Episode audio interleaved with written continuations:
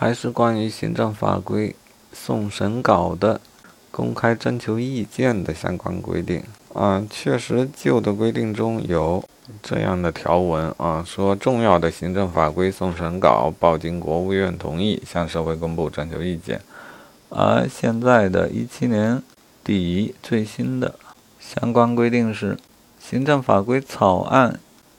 啊，起草部门应当将其向社会公布，征求意见，但经国务院决定不公开的除外。啊，又有二十条第二款，国务院法制机构可以将行政法规送审啊送审稿或者修改稿及其说明向社会公布，征求意见。啊，这里直接没提国务院同意不同意的事儿。好，我们也不用咬文嚼字的去背法条，但要理解最新更改的精神。以前呢，不管三七二十一都要报一下国务院的同意。现在呢，应当是特殊情况，国务院自然会提前打招呼说不要公布；而通常的情况，则是应当公布。报国务院的批准，并非一个前置的必经程序。